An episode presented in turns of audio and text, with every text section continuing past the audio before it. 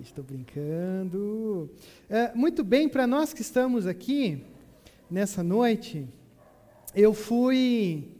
É, toda vez eu me sinto privilegiado quando eu não tenho que pregar aqui. Desculpe a sinceridade. Pelo peso que é, mas também por ouvir o Felipe, por poder também estar aí sentado e podendo é, aprender ainda mais como ser um bom ouvinte da palavra. E eu tive o privilégio essa semana de não uh, só ter sentado aí, como você está agora, tendo ouvido da pregação do Felipe. E o Felipe pregou para a gente na semana passada em Lucas capítulo 8. Ele os, os quatro solos que são uma figura do nosso coração. Talvez você lembre que o primeiro solo é como se fosse uma espécie de um coração à beira do caminho que as sementes são lançadas, mas logo é pisado e a coisa não dá em nada. Talvez você lembre também que um segundo solo é o solo rochoso, que ele não tem nutrientes, ele não é envolvido, ele não é carregado para germinar. Como também o Felipe diz sobre o solo espinhoso, que as sementes são lançadas, e logo os espinhos vêm e sufocam a semente da palavra, e essa semeadura não acontece. Como ele também nos disse sobre o bom solo. O solo que segue firme, resistindo a todas as etapas até o momento de frutificar. E como uma pessoa que ama muito ouvir, talvez às vezes não pareça, eu fiquei assim: que tipo de solo eu sou? Eu eu mastiguei o que foi dito durante a semana.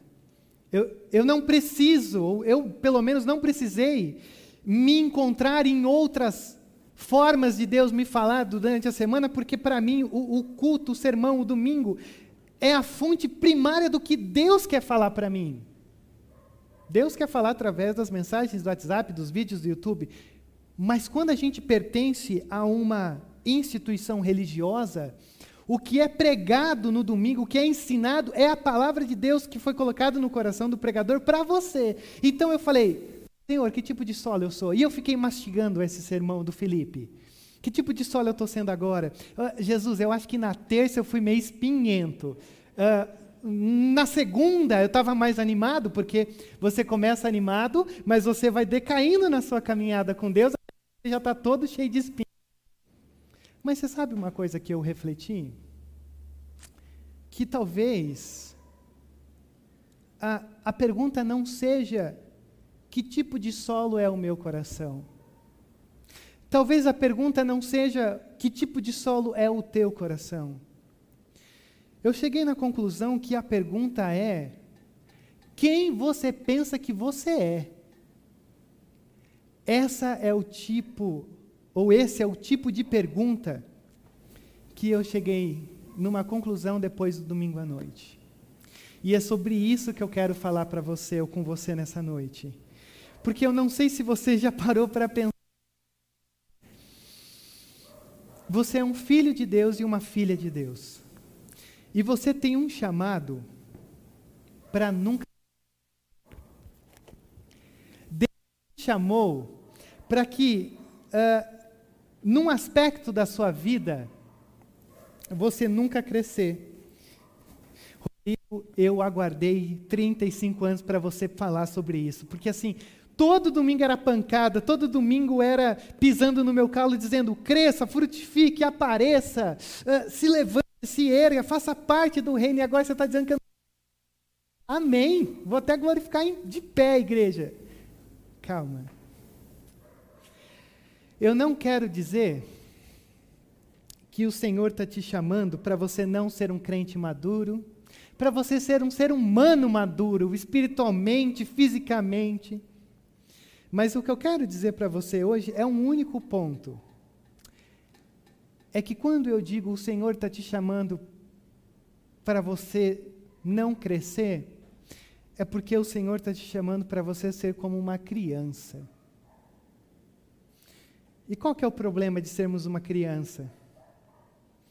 É, eu não sei se você divide comigo essa mesma questão, mas toda criança quer ser adulto. Ah, não vejo a hora de poder tomar as minhas decisões, eh, de vestir a roupa que eu quero, não vejo a hora de ir aonde eu quero, não vejo a hora de tirar a habilitação e poder dirigir, não vejo a hora de muitas coisas.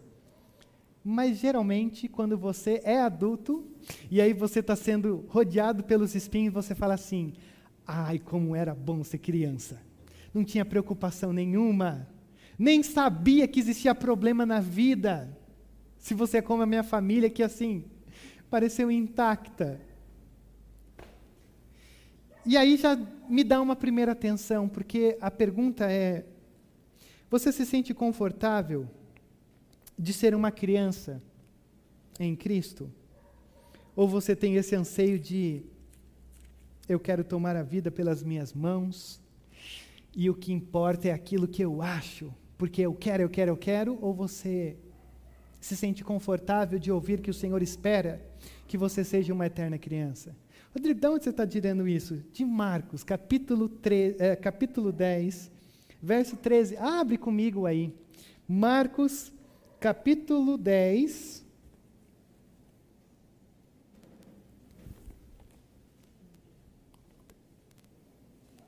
Marcos, capítulo 10, é um dos textos mais simples, assim, de uma coisa pequena, de algo que passa às vezes despercebido, que não tem como você tentar arrancar grandes coisas, assim, detalhes importantes, mas eu descobri essa semana que é um texto muito rico e que nos fala uma coisa muito simples que às vezes a gente talvez precise resgatar dentro das nossas vidas. Olha só, Marcos capítulo 10 e o verso 13, o que, que ele nos diz? Alguns traziam crianças a Jesus para que ele as tocasse nelas, mas os discípulos os repreendiam. E quando Jesus viu isso, ficou indignado. Eles disse: Deixem vir a minhas crianças, não as impeçam, pois o reino de Deus pertence aos que são semelhantes a elas. Digo-lhes a verdade: quem não receber o reino de Deus como uma criança, nunca entrará nele. E em seguida tomou as crianças nos braços, impôs-lhes as mãos e as abençoou. A gente tem percebido na nossa caminhada nos evangelhos, nessa nossa série, de que geralmente os discípulos sempre estão no caminho de Deus, mas nunca fazendo parte daquilo que o caminho de Deus está propondo. E aqui é a mesma coisa. Jesus está reunido, Jesus está ensinando, Jesus está no seu movimento messiânico, operando milagres, pregando. E aí os discípulos começam a ver alguns pais trazendo as crianças uh, para Jesus e eles começam a olhar aquilo com, com um certo desagrado. É desconfortável o Jesus Senhor soberano sobre todas as coisas, está, na verdade, envolvido ou, ou sendo carregado a prestar atenção nas crianças, e isso começa a incomodar os discípulos. Porque eles olham para isso e eles não entendem como que pode um Jesus, Messias, libertador, estar desperdiçando tempo, como que pode a fonte da água da vida estar ali perdendo tempo na visão dos discípulos com as crianças? Por que, que isso é interessante? Porque criança é uma coisinha muito interessante. Talvez se eu pregasse isso, já tendo filhos, eu conseguiria fazer vários links, mas como eu ainda não tenho, eu uso algo que eu percebo daquilo que eu vejo de quem eu era. Porque criança é uma coisa muito interessante. Criança geralmente faz perguntas na hora errada e pergunta errado. Criança é uma coisa assim, não tem controle. É, eu acho isso fantástico quando eu estou com crianças assim, e os pais estão juntos, e aí a criança vai falar um negócio e o pai ou a mãe já fala assim: cuidado que você vai falar. Porque pode ser que a gente nunca mais consiga voltar aqui depois do que você vai dizer. Existe uma tensão assim, existe essa coisa do tipo, a gente não tem controle sobre o que ela pode falar. E eu fico imaginando Jesus, porque o texto diz que talvez eram crianças de colo. E, e você sabe que eu fico imaginando a cena, porque eu sempre imagino a cena. Jesus com as crianças no colo, E talvez uma criança pequenininha dizendo, pegando no nariz de Jesus, dizendo: O que, que é isso? E Jesus: É o meu nariz. O que, que é isso? É minha orelha. Não é interessante? Que se eu tivesse também ali no lado de Jesus, eu ia dizer: Jesus, tem muita gente aí para fazer coisa mais importante, Jesus. Ó, oh, tem gente que está quase se divorciando lá. Se o Senhor for lá e dar uma palavra, vai mudar tudo.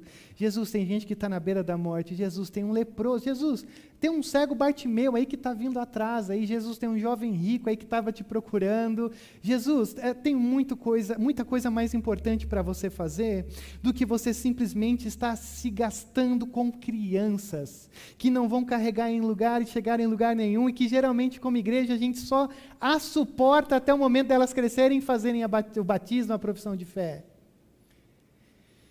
E os discípulos são críticos. Por quê? Deixa eu te mostrar qual é o problema aqui. O problema dos discípulos é que eles têm uma visão equivocada deles mesmos.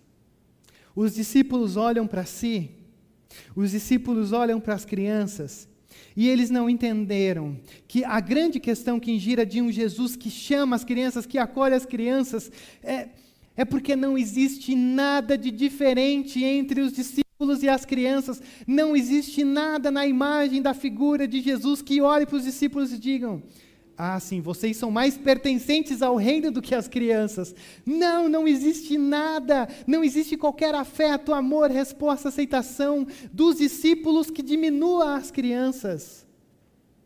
Por quê? Porque os discípulos não percebem e os discípulos também não se veem como pessoas necessitadas. Os discípulos não se sentem indignos. Os discípulos não se sentem pequenos. Essa é a palavra-chave dessa noite. Os discípulos olham para si e eles não se sentem pequenos. Por que, que eu digo isso? Deixa sua Bíblia aberta que a gente vai dar uma rodada hoje. Olha o capítulo 9, verso 31 ou 33. Capítulo 9 de Marcos. E chegaram a Cafarnaum, e quando ele estava em casa, perguntou-lhes: O que vocês estavam discutindo no caminho? Mas eles guardaram silêncio, porque no caminho estavam discutindo sobre quem era o maior. E assentando-se, Jesus chamou os doze e disse: Se alguém quiser ser o primeiro, será o último e servo de todos. E tomando uma criança, colocou-a no meio deles, pegando-a nos braços e disse-lhes: Quem recebe uma dessas crianças em meu nome, está me recebendo. E quem me recebe não está apenas me recebendo, mas também aquele que me enviou. Jesus olha para os discípulos, eles estão discutindo quem deles é o maior. Olha o tipo de discussão que eles estão tendo. Olha o tipo de coração que eles têm. Eles olham e dizem: Não, eu sou maior que você. Não, ó, eu, eu fiquei mais tempo com Jesus. Não, eu fiz isso a mais do que você fez. A discussão do nível dos discípulos. O coração dos discípulos é um coração pautado pelo tamanho, pelo status, pelo poder, pela glória, pelo envolvimento. Eu sou maior que você. Não, você não é maior. E aí o que, que acontece? Olha, por exemplo, lá no capítulo 10, no verso 35 a 45, o nosso texto está no meio de uma discussão entre quem é o maior, e no finalzinho você tem lá no capítulo 10, 35, uma outra coisa absurda. Nisso, Tiago e João, filhos de Zebedeu, aproximaram-se dele e disseram: Mestre, queremos que nos faça o que vamos te pedir. E o que vocês querem que eu lhes faça? perguntou ele. E eles responderam: Permite que na tua glória nos assentamos um à tua direita e o outro à tua esquerda. Olha o pensamento dos discípulos. Eles olham para si, eles olham para o chamado, eles olham para tudo aquilo que eles estão interagindo dentro do reino, e eles dizem: Nós somos os maiores. Não, Jesus, nós queremos sentar do teu lado, nós queremos ter um cargo no Congresso, um cargo da tua presidência. Quando o Senhor se revelar, o Messias político que libertará Israel, a gente quer estar ali do teu lado, diante da glória. Os discípulos, eles olham para si e eles acham que pela posição dele, eles são melhores do que as crianças. O grande problema é que o reino de Deus interage de uma maneira completamente contrária ao que você e eu desejamos, queremos e sonhamos. O reino de Deus não trabalha numa perspectiva de quem é o maior, de status de posição. E os discípulos estão com esse problema no coração, porque eles olham para si e eles dizem: essas crianças são menores do que nós. Essas crianças não deveriam estar aí. Você já parou para pensar o quão maluca é a nossa crença?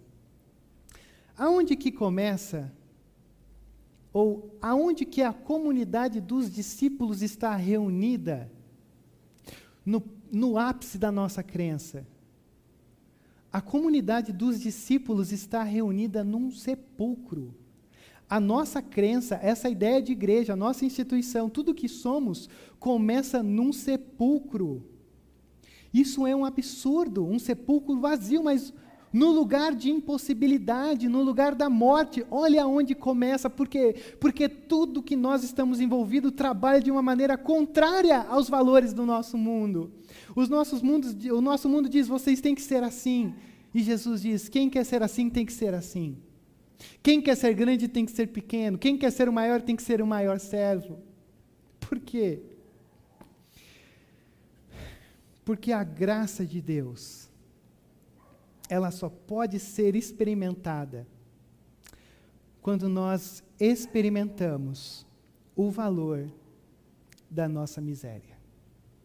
Quando você e eu nos encontramos numa, numa confissão de fé verdadeira da nossa vida, que a gente olha para a gente e diz: Deus tem misericórdia de nós. Acredito eu que é nesse ponto que nós começamos a nossa conversão.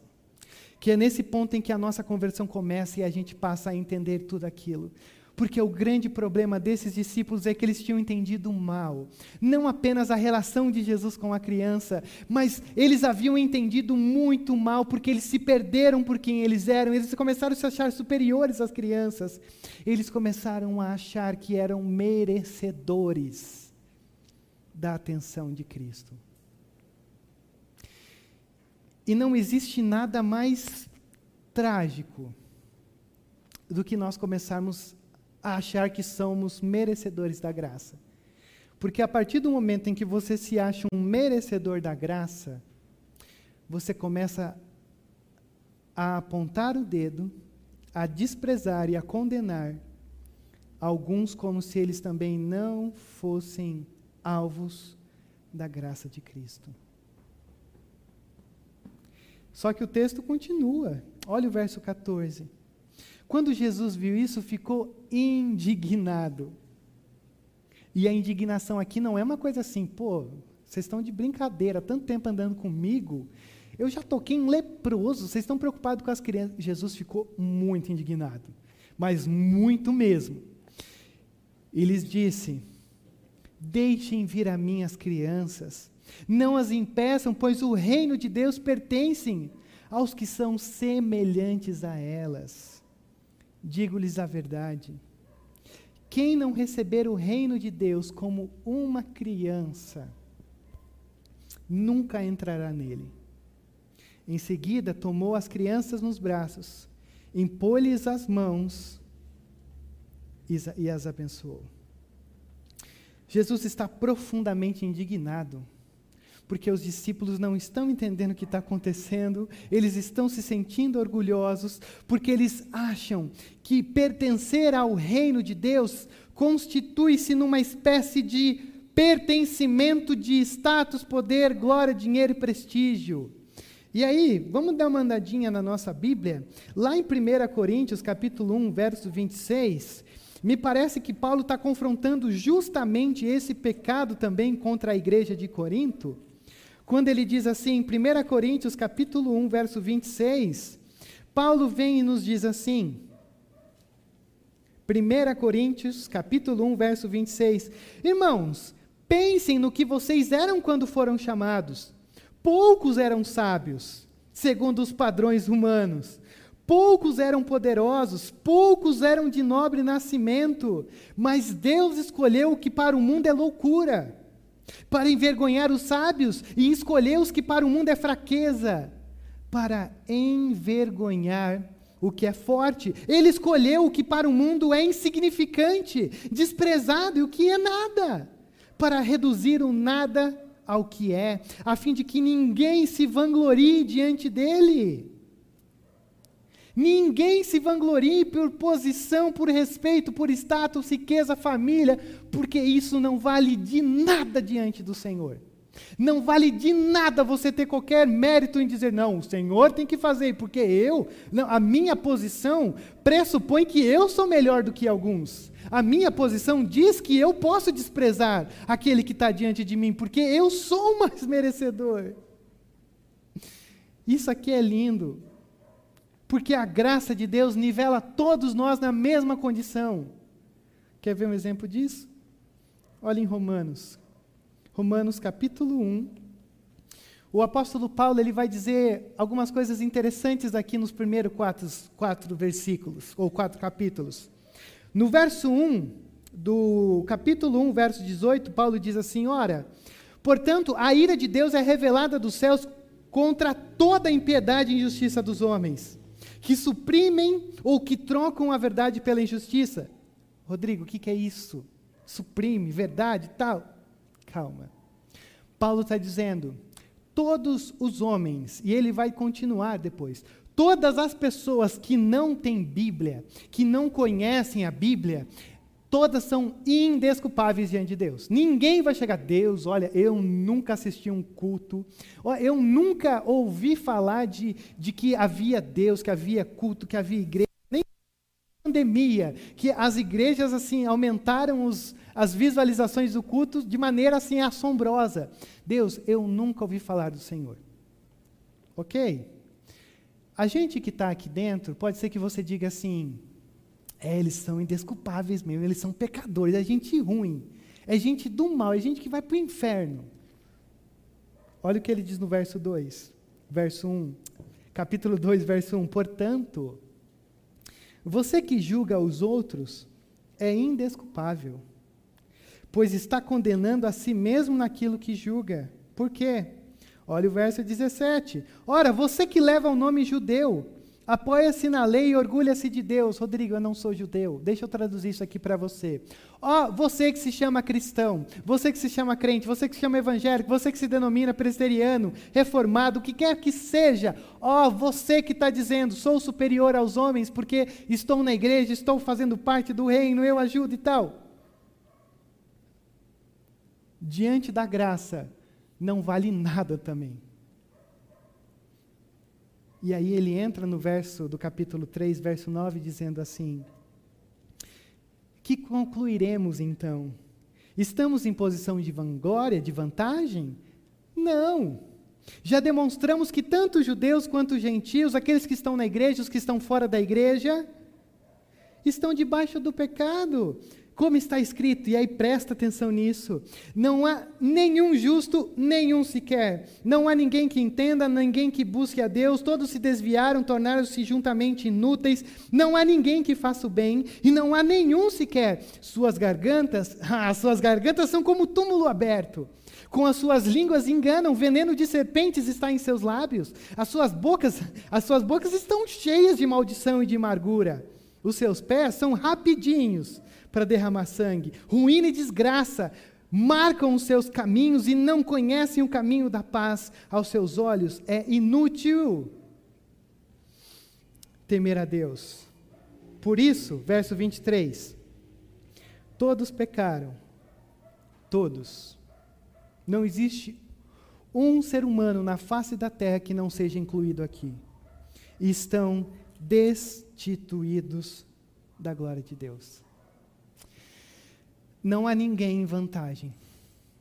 Discípulos e crianças se encontram no mesmo patamar. Crentes de 200 anos, com pessoas ímpias de 200 anos, se encontram na mesma condição. Não há nada em nós que nos faça ser superiores ou qualquer vantagem que possa olhar para os menores e dizer: Jesus, você está perdendo tempo com isso daí. Mas o que, que a gente faz diante dessas más notícias? Olha o capítulo 5, verso 18.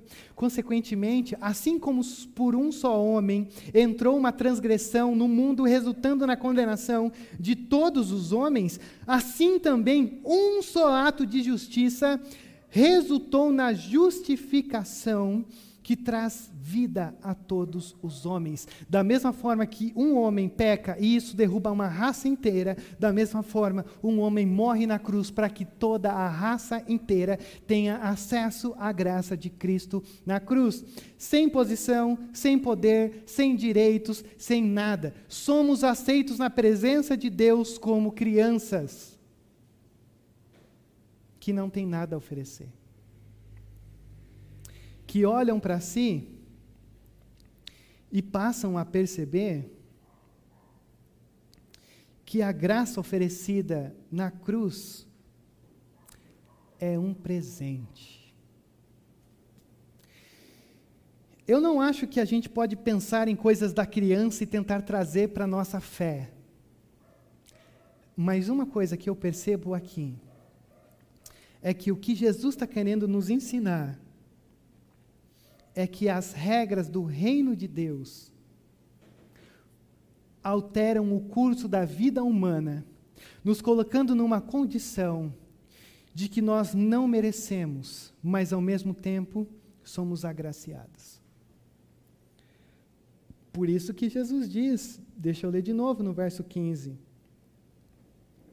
Quem não receber o reino de Deus como uma criança, nunca entrará nele.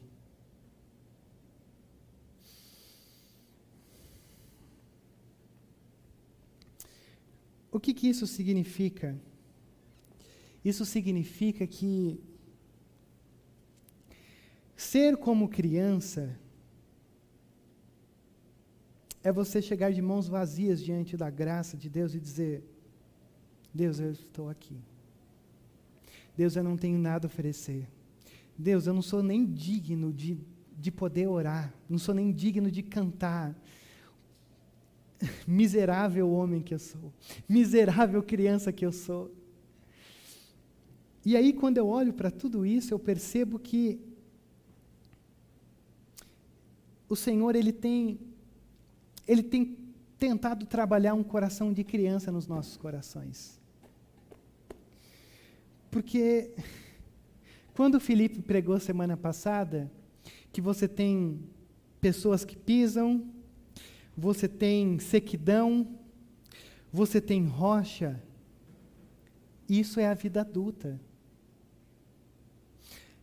Os três solos negativos é que o status, o poder, as oportunidades, o entretenimento que nós tanto precisamos causam em nós.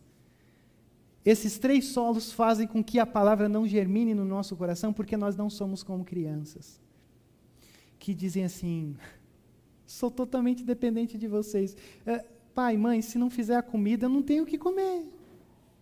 E é isso que acontece aqui. Por isso que para mim o que o Senhor quer nos dizer nesse momento é Tire as ilusões da tua vida, deixe de ser um adulto, porque quando a gente é adulto, a gente complica muito o reino. Quando a gente é adulto, a gente começa a criar um monte de empecilho, a gente se perde em um monte de caminho, a gente complica demais. E Jesus diz: tenha um coração de criança, porque quem tem um coração de criança experimenta o reino. E muitas vezes, a nossa ironia é que muitas vezes nós somos como os discípulos, com um coração que já foi empedrado, um coração que não está germinando, um coração que não está crescendo. Por quê? Porque a gente está tratando o reino de Deus como se fosse uma questão de mérito como se fosse uma questão de fazer, como se fosse uma, só, só fosse uma coisa assim da nossa agenda. E Jesus olha para nós e diz: vocês precisam estar convencidos de quem vocês são e da graça que vocês precisam experimentar. Por isso, a nossa questão diante de tudo isso é: quem você diz que é para você mesmo? Quem você está dizendo que você é. Mais do que identificar o teu coração, mais do que olhar para tudo isso, a grande questão é: não é chocante que você está ouvindo Jesus te dizer que você precisa ser como uma criança? Porque se existia alguém que tinha o direito, que, poderia de fato ser alguém que selecionasse os seus discípulos, era o Messias. Era esse Jesus. Ele sim que conhece os corações poderia, não, você não vai dar em nada, então nem me segue. É, você, não, você tem potencial, então vamos junto. Mas Jesus recebe a todos. Por quê? Porque o amor de Deus nos aceita e nos redime o amor de Deus nos carrega. E não existe ninguém pequeno demais para não ser alvo da graça de Deus. Não existe ninguém pequeno demais, convencido de ser pequeno demais, de ser Deus, na minha miséria, na minha humildade, quem eu sou, Deus. Me perdoa, mas é esse espírito que a gente precisa ter um espírito que a gente perceba que quem não receber o reino de Deus como uma criança, com um coração, eu não posso usar o termo limpo porque nós não achamos que criança quando morre cedo vai para o céu por causa dos pecados, mas fica para um outro estudo. Mas a grande questão é que um coração de uma criança é mais aberto para ouvir. É um solo mais já não tem tanto entulho, não tem tanta porcaria que a gente coloca. E aí quando a gente admite a nossa incapacidade, quando a gente admite a nossa fraqueza, nós estaremos aptos para experimentar o reino de Deus. Rodrigo, qual que é o nosso problema? Ah, a gente quer ser adulto demais. A gente é adulto demais. A gente perdeu de vista as pequenas coisas a gente tem perdido de vista aquilo que o Senhor está fazendo. A nossa visão já não é mais uma visão inocente, entre muitos aspas, de uma criança. A nossa visão está com muito entulho. E aí, quando a gente pensa em tudo isso, talvez a grande questão nossa é: Pai, nós estamos aqui com as nossas mãos vazias porque o teu reino pertencer ao Senhor não envolve aquilo que a gente constrói, mas envolve aquilo que nós precisamos. Então eu quero convidar você nesse momento para nós orarmos sobre isso. Talvez o toque que está precisando para a gente nessa noite, a partir dessa noite, é um coração de criança, um coração receptivo, um coração que a gente de alguma forma seja abraçado por esse Jesus. Talvez a gente criou tantas coisas, tantas, tantos entulhos, tanta sequidão, tantos espinhos que a gente está sendo sufocado. E por mais que o semeador está ali jogando tantas coisas diante de nós, a gente a gente não consegue avançar nas etapas. A gente já morre logo em seguida. Por isso eu quero eu quero convidar você a se colocar em pé neste instante, para a gente orar sobre isso. A gente precisa desse coração. E esse coração só pode ser alcançado através dessa graça de Jesus. Se você for olhar logo em seguida, um jovem rico com muitas coisas chega até Jesus e diz: Mestre, que farei para herdar a vida eterna? E ele sai desolado porque tinha muitas coisas. E Jesus diz: Eu não quero muitas coisas. Eu quero só um reconhecimento de quem vocês são. Porque quanto mais você reconhece que você precisa da graça, mais apto a receber essa graça e ela será derramada sobre você. Deus, há tantas tantas coisas no nosso interior, há tantas coisas na nossa mente e coração nesse momento e há tanta coisa que tem nos tirado do foco do caminho, há tantos empecilhos, obstáculos que a gente mesmo cria na nossa vida e que infelizmente nos impedem de sermos testemunhos vivos da tua graça. Então, ó Deus, eu te peço, é um, é um pedido que na tua sabedoria tu entendes, que nós não cresçamos nesse aspecto mas que todos nós sejamos eternas crianças diante de Ti. Sejamos eternas crianças que experimentem o Teu reino, que estejam abertas, que se encantem pela novidade de vida que o Senhor traz a nós. É disso que nós precisamos. Que essa experiência seja seja marcante na nossa vida, Pai. É assim que nós oramos e te pedimos. No nome santo de Jesus. Amém, Deus.